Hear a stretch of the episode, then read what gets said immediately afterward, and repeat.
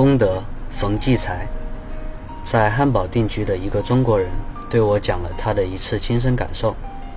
他刚到汉堡时，随着几个德国青年驾车到郊外游玩。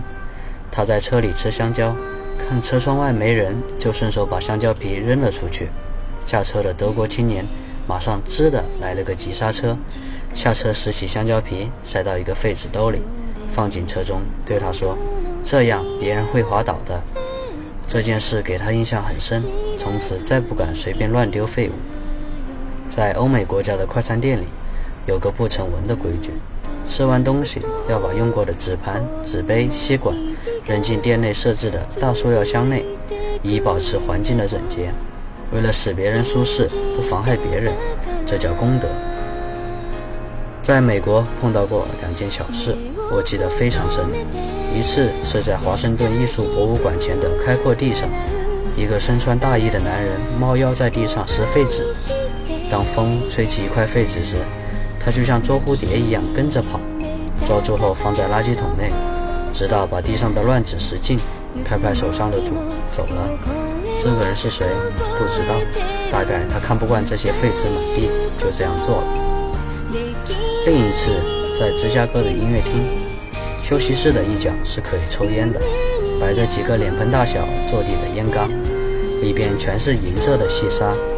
为了不叫里边的烟灰显出来难看，但大烟缸里没有一个烟蒂，柔和的银沙很柔美。我用手一扶，几个烟蒂被指尖勾起来。